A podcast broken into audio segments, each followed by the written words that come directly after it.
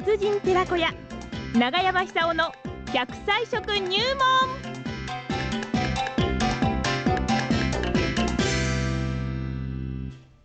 さあお話は奈良浜市出身の食文化史研究家長寿食研究家長山久夫さんです。長山さんおはようございます。おはようございます。おはようございます。はい、えー、奈良浜ご出身ということで、はい。えー実は奈良浜のね天神岬公園の中にあります北田天満宮がこの後午前10時からね、震災後初めてまあ3年ぶりの例大祭を行うんですがねああ、そうですか、学問の神様ですからですね。子供たちがね受験生いっぱい来ると思いますよ、えー、あそうですか。はい。年に2、3回は行ってましたからね。あー。そうですか。あの場所から眺める朝日っていいんでしょうね。海から太陽が上がってきてね。なあそこは眺め豊かじゃなくて、あれなんですよね、はい。あの古代人の住居跡はあるし、はあはあはあ。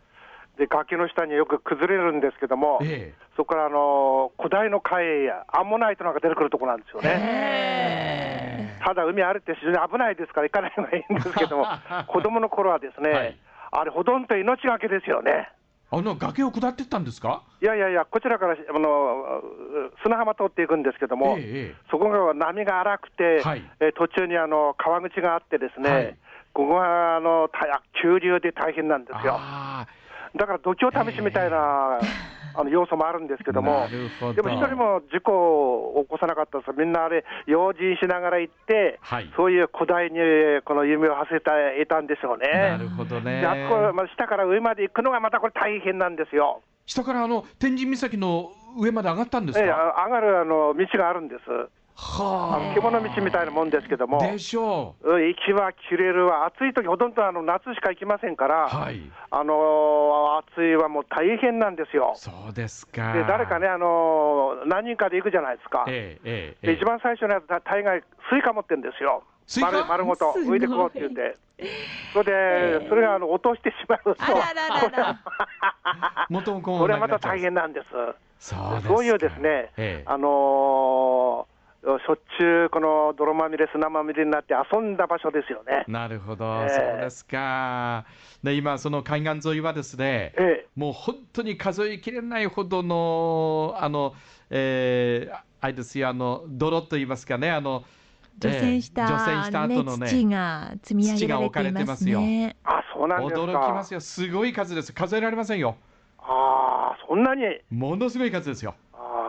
あはい。あ、なんかね、鮭が登ってくると聞きましたけど、かわいそうですよあねー。そうですね。ええでもね、白鳥が来てましたよね、あの川にね。あーそうそうそうあ、そうなんですか。うん見たいな。ねえええまあ、まだあの、ね、奈良浜は人が住める状態ではないんですが、はいそれでもね、あの壊れた家を直していたりね、はい新築、新築の家を今作ってたりね、ええはいはいはいも戻るぞという、そうですねそういう意思表示がね、奈良浜の町、至る所にありますよ。人の息遣いを感じましたよね少しだけ前に進んだなという感覚を受けました、そうやってあのね、あの一歩ずつでも前進してもらえばいいいいですよいいね。ですよね。ええまたいずれにしてもあの住めるような街になってほしいと思います。そうですね、ええそしたら講演会やってくださいよ、奈良浜で。よろ喜んでいきますよ、なんかあのできることあったら、なんかやしてしてあげたいなと思う、何もできないですよね。あそうそうそう奈良派でねそう、ねちょうど道の駅に寄った時に、ええマミースイートンの話になってあマミースイートンといえば長山さんじゃないですか、そう ですよ。スイートン食って頑張りましたからね。そうですね。ええさあ今日はどんな食材ですか？スイートンの場合ですか？いやいや今日はどんな食材を。すいません天神岬今日はですね、いや、今、ノロが猛烈に流行ってるでしょ、はいはいそれからインフルエンザも流行ってるんですよ。ええええで共通してるのは、はい。どうもあの腸のですね、はい。えー力が弱くなってくると、あのかかりやすくなるんじゃないかっていう説さえ出てます。はあ。つまり免疫力を強くしろって意味ですよね。なるほど。あの腸の中にいろんな菌が、あの善玉菌が活躍して、ええそういうとんでもない菌が入ってきたときに、やっつけてしまう力、そこでこう作り上げてるわけですよね。はいで、その善玉菌っていうのは食べ物によって変わってくるんですよね。なるほど。えー一番いいのはこう植物繊維がたくさん含まれているものをじっくり食べると。はい。ところが日本人は今、あの慢性的に、えー植物繊維が不足してるんですよ。え1日ざっと20グラムくらい必要なんですけども、はい。実際とってるのは14グラム台くらいですよね。あですから、あの必要なあの量が取れない、そうすると腸の働きが弱ってしまう、えそうするとなかなかこのトイレに行く時間も取れない、はい。下手するとあれですよね、あの女子大生なんか調べたことあるんだけどあ,、はあ。あるんですけども、え5日に一遍くらいしか行かないらしいんですよ。ええで出ないって言うんですよ、トトイレに？トイレ。あら。だこれはもう大変ですよね。あら。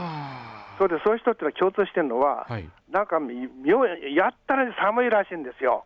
体が冷えるんだ。そうそうそうそうそうそう。えで教室の中でもえ、はい。入り巻きやって消えてます、ブルブルこうなんかね、青い顔してあの消えてますよ、話を。あつまり、そういうことになって、そういう人って多分風邪もひきやすいだろうし、えインフルエンザにもかかりやすくなるんだろうし、はいあのノロがね、近くまで来てれば、あの真っ先にかかってしまうんではないかと。うん。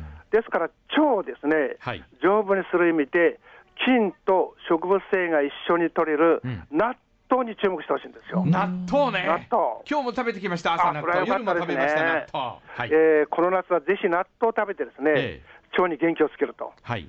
で、納豆にはもともと納豆菌がいますから、これ1グラムに大体10億個くらい生息してますから、はいこれが腸に入って善玉菌善玉菌を増やす働きをするんですよね。はいその納豆自体に植物性がたくさん含まれてます。え同時にあのオリゴ糖っていう糖質、これはあの、えービーズ菌とか善玉菌の遺産になる成分ですけども、はいこれも含まれていると。ええですから、そういう意味で言ったらですね、あのこの冬、一応、このインフルエンザとかノロが落ち着くまでですね、はい納豆を注目した方がいいと思いますえね。なるほどできたらあのよく刻んで、ネギを入れてほしいんですよ。薬味として。はい。で、ネギっていうのはまたあの非常に体を温める力がありますから、ええ。あの相乗効果、体を温めて、えー体の底の方からし免疫力を強くして、はい。えー風邪にた強い体質をつ作り上げると。うん。あのね、あの2、3日前の新聞出てましたけども、はい今、日本人の医療費ってものすごいんですよね。えええ大体38兆円くらいです。えはあこれはすごいですよ。なるほどですから、あのいや和食がせっかく世界の無形文化財になったんですから、うんあー日本人はなんであんなに丈夫なんだろうって、なんであんなに長生きするんだろうとかね、うんそういうイメージを作り上げることできると思うんです、食生活から。じゃあそろそろ納豆食って笑いますよ。あ、もうそんな時間ですか？そうですよ行きますよ。いやー、天神岬に登りたいなー。行きたいですね。